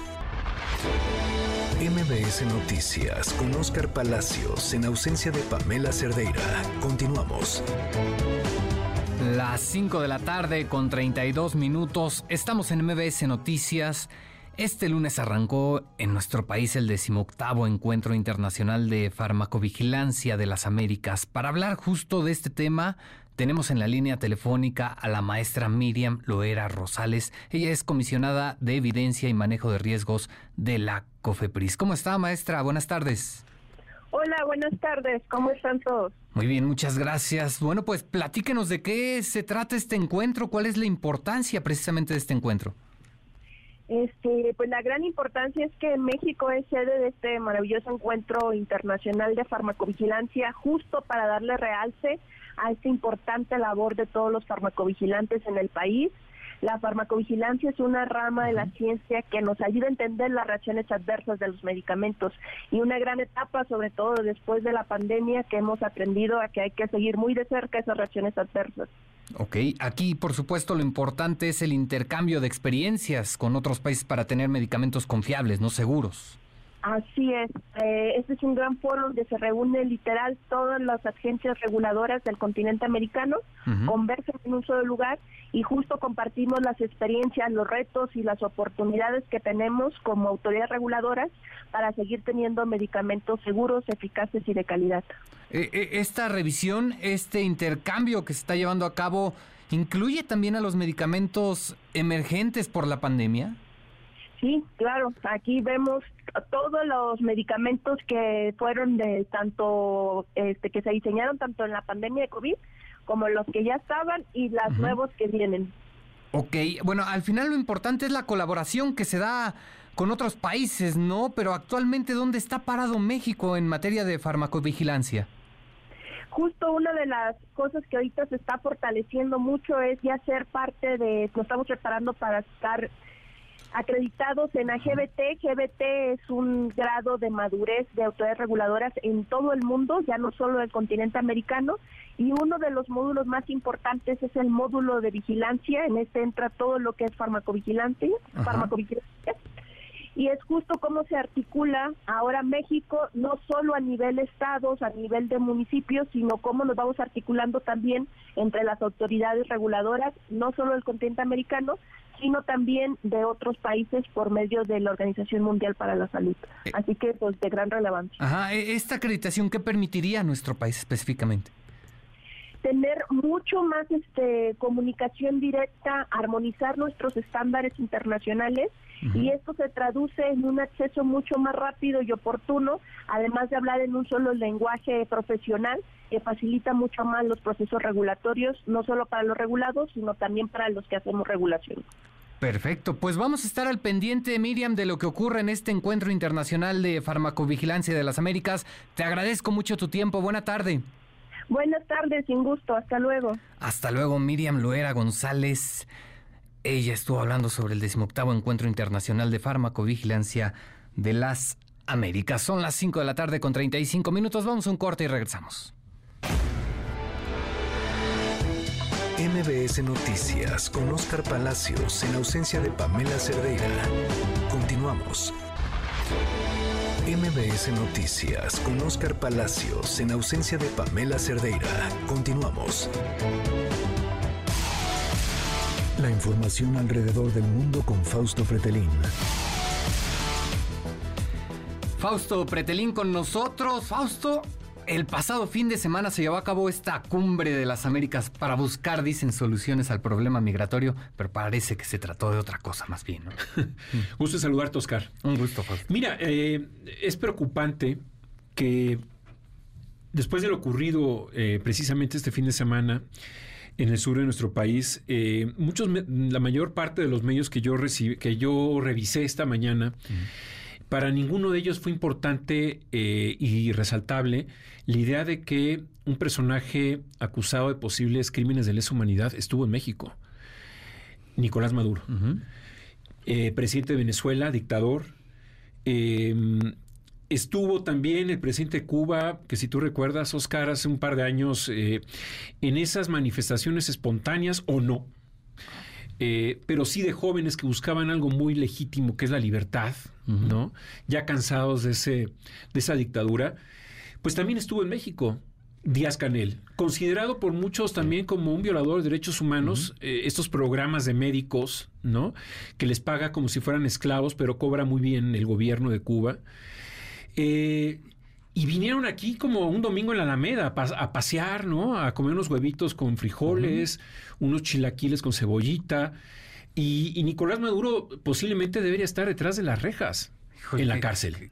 Eh, y eso no lo digo yo, ni tampoco una persona que dirigió el área de derechos humanos que podría ser acusada de, derecha, ¿no? Como es Michelle Bachelet, que estuvo al frente precisamente en Ginebra del área de recursos de derechos humanos de Naciones Unidas en donde hay un documento ¿no? que ella encarga a un grupo autónomo para que investigara qué ocurrió en aquellas manifestaciones del año 2019, particularmente en Caracas, en, donde hubo represión y muertos por parte de la policía eh, del, del régimen de Nicolás Maduro eh, momentos difíciles, porque si tú recuerdas, en el 2015 fue el último, la última señal de democracia en Venezuela, cuando la Asamblea General allá, que es el Parlamento venezolano, estaba dominado por la oposición. Y acto seguido, en el 2015, Maduro pues creó una, eh, una asamblea ficticia paralela eh, para, para darle o tratar de darle peso a la oposición. Pero bueno, lo, lo, lamentable, lo triste es que nuestra política exterior está violando la Constitución, cuyo mandato es eh, tener interacción sí con países que tengan respeto a los derechos humanos. Claro. Esto de la no injerencia, la libre autodeterminación de los pueblos, suena muy bien, la época de Venustiano Carranza, pero ya en el siglo XXI no podemos tolerar esta situación, que es, eh, es muy triste y quizás queda reducido el debate para cuatro o cinco internacionalistas que analizan estos temas, pero que no permea ya en la capa de la opinión pública mexicana, que es preocupante porque ya lo vemos como algo normal. Es decir, nuestro presidente tiene interacción con personas que han cometido posiblemente crímenes de lesa humanidad, que no es cualquier cosa, Oscar. Yo creo que sí, es, es muy preocupante. Eh, es muy triste. Eh, pocos países, por ejemplo, tienen embajadas de Corea del Norte en sus países, en América Latina, muy pocos. Uno de ellos es México. Eh, hasta el sexenio pasado, me acuerdo que cuando era secretario de Relaciones Exteriores, Luis, Luis Videgaray, expulsaron al embajador de Corea del Norte. Corea del Norte hoy en día, bueno, pues también es un país que si fuera nuestro vecino, igual y ayer lo hubieran eh, mandado llamar para que viniera al, a hacer el domingo en la Alameda, ¿no? Eh, y son personajes que eh, está demostrado que obligan a su población a hacer trabajos forzados, que quitan toda la libertad. Es decir, no podemos, no podemos en, eh, que nuestra política exterior esté interactuando con esos personajes, simplemente por cuestiones de respeto y de empatía, de respeto a los derechos humanos y empatía con sus poblaciones. Eh, retomo tus palabras, Fausto. Eh, preocupa la cercanía del presidente López Obrador con estos personajes, ¿no? Hay quienes dicen que se trató de una reunión de Andrés Manuel López Obrador con sus amigos, pero sus amigos dictadores, ¿no? Sí, son los amigos, quizás con ellos se sienta muy bien, ¿no? Se siente muy bien interactuando pero, pero que tienen deudas con la justicia y con la justicia internacional, no con la justicia de sus países, porque la justicia de sus países las tiene, la tienen subyugada, subyugada. Es decir, la tienen eh, coaccionada, eh, la controlan, controla el poder judicial, ¿no? De Cuba, de Venezuela. Eh, Haití es un país fallido, tristemente, en donde no hace mucho se metieron unos, delincuentes a matar al presidente haitiano. Es un, es un país fallido, un estado fallido. Y ya para que no haya venido Bukele que no es el, niño más eh, premiado, con más estrellitas por, eh, por los derechos humanos en su país, ya para que no haya venido a tomarse la fotografía con estos dos delincuentes, que es el venezolano y el cubano, pues ya nos debe de llamar la atención. Yo creo que con dignidad eh, el presidente de, de, Costa Rica no se atrevió a venir y el problema de la migración en Costa Rica es muy grave porque tienen al lado como vecino a Nicaragua y tienen mucho narcotraficante ya que está permeando de la frontera Nicaragua a Costa Rica. Entonces, eh, digamos que las conclusiones, la fiesta que concluye eh, la Secretaría de Relaciones Exteriores, eh, la, secretaria, la secretaria Bárcena, Alicia Bárcena, pues no hay nada que festejar. De verdad, lo más importante no lo dijeron en la reunión. La principal causa de expulsión de los migrantes son las dictaduras uno de cada tres venezolanos ya salió de, Venezuela. Eh, en los primeros seis, en los primeros cuatro o seis meses de este año ya, ya pasaron por México más de 125 mil cubanos para irse a Estados Unidos. Es decir, si nos queremos hacer que no entendemos la realidad, pues mejor hagamos un desfile por reforma e invitemos a estos dictadores. y también a Kim Jong-un, que seguramente lo van a recibir con mucho gusto. Eh, eh, llama mucho la atención. Eh, te tomas la foto, no, si no des ideas. te tomas la foto con dictadores, con violadores de derechos humanos, o bueno, sí, personas que encabezan gobiernos que violan derechos humanos, pero no invitas a una pieza clave para resolver el problema migratorio, que es Joe Biden, ¿no? presidente de los Estados Unidos. Que ese es uno de los también elementos fundamentales. Eh, dice el presidente de México que irá ¿no? a la cumbre de la PEC a entregarle pues estas peticiones que salieron de ayer, pero en realidad quizás le entregue tres líneas, porque pues de lo que se habló el día de ayer, incrementar el comercio, ayuda a México, va a sembrar más arbolitos por, por Centroamérica y Sudamérica. Pues bueno, no sé qué tiene que ver eso con migración. Yo sinceramente eh, necesitaría un pizarrón, eh, naranjas y manzanas para que me explicaran si en el año 2040 con estos programas nuestra región va a estar eh, feliz y muy contenta y van a voltear hacia atrás y, y dijeron, y dirá, perdón, tuvo razón el presidente de México, sembrando vida, sembrando arbolitos, las, las dictaduras terminaron y estamos en época de paz, ¿no? Quienes, los críticos de este gobierno, particularmente desde, el Senado, donde se analiza mucho la política exterior, eh, en el PAN hay quienes dicen que, que eh, esta reunión fue una reunión chafa, donde hubo un intercambio de políticas que ya han fracasado en materia migratoria. Pues sí, es la, es la, lo que hemos venido viendo en los últimos cinco años de esta administración. Es decir, la política exterior no es lo importante para el presidente de México.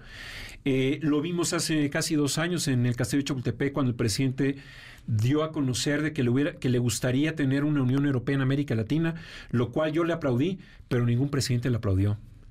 ¿Qué se ha hecho en estos dos años para que México incentive la creación de una especie de Unión Europea? Porque, ojo, para crear una Unión Europea hay que ceder soberanía. Y habrá que preguntarle al presidente de México si estaría dispuesto que en lugar de llamarse peso mexicano, se llamara el Bolívar mexicano o el Bolívar americano, eh, y si estaría dispuesto a tener a jueces argentinos, chilenos, uruguayos que vinieran aquí en México a dirimir problemas internos eh, entre mexicanos y guatemaltecos, por ejemplo, ¿qué es lo que ocurre allá en Europa. Si está dispuesto, le aplaudo. Híjole. Bueno, ¿con qué seriedad podemos tomar entonces estas propuestas que salieron de esta cumbre? Pues mira, yo llevo cinco años eh, llevándome las manos a la cabeza pensando qué es la política exterior, tratando de descifrar la política exterior de México. Eh, el presidente dice que pues eh, lo mejor es no tener injerencia en el exterior, pero él ha tenido injerencia en España, en Panamá, ha eh, criticado la constitución en Perú. es decir, las interacciones hacia el exterior siempre han sido rasposas. Es decir, tenemos supuestamente una pausa con el gobierno de mm, España, tenemos una pausa con el, TLK, el TLC, perdón, con Corea del Sur, ¿no? Que precisamente platicando con el embajador me decía eso, lo tienen en pausa. Entonces, eh, la política exterior está en pausa, ya vamos a cumplir cinco años con un grave deterioro de nuestra política exterior, un gran olvido y sobre todo un gran o más bien poco respeto a los derechos humanos en Venezuela, en Cuba, poca afinidad con las personas que están pues pidiendo libertad simplemente. Hay un deterioro de la política exterior, pero también me decías, Fausto, no podemos acostumbrarnos a lo que ocurrió en esta cumbre, ¿no? A ver lo que ocurrió en esta cumbre. No la podemos. presencia de estas personas. No podemos, y yo creo que todos los periódicos tuvieron que haber sacado en primera plana la fotografía de Maduro en nuestro país, porque es una fotografía para mandarlo a tribunal, a tribunales internacionales, porque aquí en México se está recibiendo a un delincuente, un criminal, posiblemente criminal, de lesa humanidad. Así las Y cosas. lo dice la ONU, ¿eh? no, no yo, y lo dice una persona como Bachelet, que no es nada de derecha. Mm, bastante serio el asunto, hay que tomarle la importancia que requiere. Muchas gracias, Fausto. Te Buenas agradezco tardes, que estés aquí. Buena tarde. Son las 5 de la tarde con 50 minutos. Vamos a un corte y regresamos. MBS Noticias con Oscar Palacios en ausencia de Pamela Cerdeira. Continuamos. MBS Noticias con Oscar Palacios en ausencia de Pamela Cerdeira. Continuamos. 5 de la tarde con 52 minutos. Estamos de regreso en MBS Noticias. Y ojo, si usted es de las personas que facturan frecuentemente, pues esté atento. Recientemente el SAT aclaró que no es necesaria la constancia de situación fiscal para emitir facturas. Para hablar justo de este asunto tenemos en la línea telefónica a Rolando Silva Briceño. Él es integrante de la Comisión Técnica de Seguridad Social del Colegio de Contadores Públicos de México. Rolando, ¿cómo estás? Buena tarde. ¿Qué tal, Oscar? ¿Cómo estás? ¿Todo bien por acá? Un gusto saludarte, como siempre, a tus órdenes. Un gusto, Rolando. Oye, importantísima esta información para los contribuyentes. Para facturar no se requiere mostrar la constancia de situación fiscal. Así es, fíjate que es oportuno, y lo, y lo, lo decías perfecto hace un momento, la aclaración de que no es, no es un requisito. Quien vende eh, un producto, quien presta un servicio y, y a cambio de esto cobra una cantidad, tiene la obligación sí o sí de generar un CFDI, una, una factura. Eh, y creo que se ha prestado algún, de alguna forma alguna interpretación distinta y pues ahí, ahí al final del día contribuyentes que, que aprovechando no esta este desconocimiento pues han dejado de facturar en algunas ocasiones justo exigiendo algún documento adicional. Quien vende quien presta servicios tiene que hacer una factura. Si tiene los datos datos completos a nombre o sea personalizado a nombre del contribuyente que está haciendo el gasto. Si no los tuviera tendría que hacerlo al público en general. Pero esta es la forma en la que eh, el prestador de servicios o quien vende algo le avisa al SAT que está recibiendo un ingreso para que él pueda pues estar estimando, ¿no? Que se va a generar un impuesto. Claro. Rolando, ¿cuáles son los datos que sí se nos pueden solicitar para emitir una factura? Y tendríamos que estar eh, dando y eh, el nombre, ¿no? O sea, ob- obviamente nuestro nombre, nuestro RFC, el código postal, que eso podría ser que, que, que estuviera haciendo la diferencia porque es reciente, y el uso que le vamos a dar a la factura. Yo puedo estar comprando mercancía, pagando un eh, pasivo, liquidar, o sea, contratando un servicio, que son temas ya muy eh, estructurados, o sea, no, no, no es una información eh, compleja, y esto no impide que me den una factura. ¿no? La diferencia es si me la van a personalizar o no. Ok, ahora, ¿qué hacer en caso de que se nos niegue una factura precisamente por no presentar esta constancia de situación fiscal? Sí, aquí ha- habrá que, que entender que, sobre todo, y aquí es es importante, la mayoría de las personas pues, están por sueldos y salarios, o sea, recibimos un, un sueldo, recibimos un salario, y hay pocos conceptos, muy, o sea, son muy limitados los conceptos que podemos deducir. A lo mejor gastos médicos, ¿no? La atención de un psicólogo, de un nutriólogo, las colegiaturas, las aportaciones a los fondos de pensiones y se tiene una práctica de no solicitar facturas. Aquí tendríamos que estar conscientes de que eh, cuando no solicitamos una factura y el prestador de servicios no lo hace no por su propia cuenta, yo soy el que estoy absorbiendo el, el gasto. Si yo solicito una factura y se me y se me niega, lo que yo voy a hacer más que una queja es una denuncia. Ok. Puedo hacerlo directamente al SAT a través de medios que son muy conocidos. De hecho, debe ser denuncia arroba sat.mx.gov. Eh, y ellos actúan en consecuencia. ¿no? Ok, ahora ah, voy a aprovechar rapidísimo. Hay establecimientos que de plano nos dejan a nosotros los contribuyentes pues la obligación de emitir la factura ahora en línea, ¿no? Hágalo usted en línea. ¿Qué ocurre en este caso? Sí, aquí habría que ser sensible, si bien en teoría no la obligación es totalmente de quien recibe el dinero, y tendría que, o sea, tiene la obligación de hacerlo incluso en el momento, incluso si tú le solicitas que se haga una impresión, una impresión, ¿no? En un PDF, porque recordemos que ahora que hablamos de un CFDI, de lo que hablamos es de un archivo, ¿no? De un archivo y no de algo eh, tangible. No todos los negocios son tan grandes ni tienen eh, la capacidad de disponer de alguien que conozca el procedimiento. A pesar de que es muy sencillo, a veces no es eh, posible. En teoría, y, es un hecho, que la obligación de generar la factura del CFDI es de quien vende.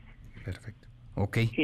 Sí, pero eso no quiere decir que, que, lo libere de la obligación y que el contribuyente, quien está comprando, pierda el derecho no de poder considerar ese ese eh, gasto. Yo pensaría que eh, pues bueno, pues si no perdemos gran cosa no en, en solicitar la, la factura, pero sí habría que estar atentos a cuando esto ya hay una inducción a no solicitarla, ¿no?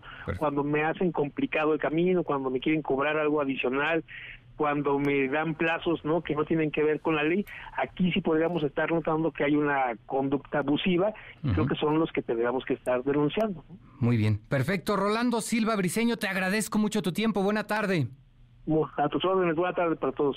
Hasta luego, Rolando Silva, integrante de la Comisión Técnica de Seguridad Social del Colegio de Contadores Públicos de México. 5 de la tarde con 57 minutos. Nos despedimos. Pásela bien. Feliz inicio de semana. Fuerte abrazo. Ahora estás informado. Nos escuchamos el día de mañana con las noticias que tienes que saber. MBS Noticias con Pamela Cerdeira.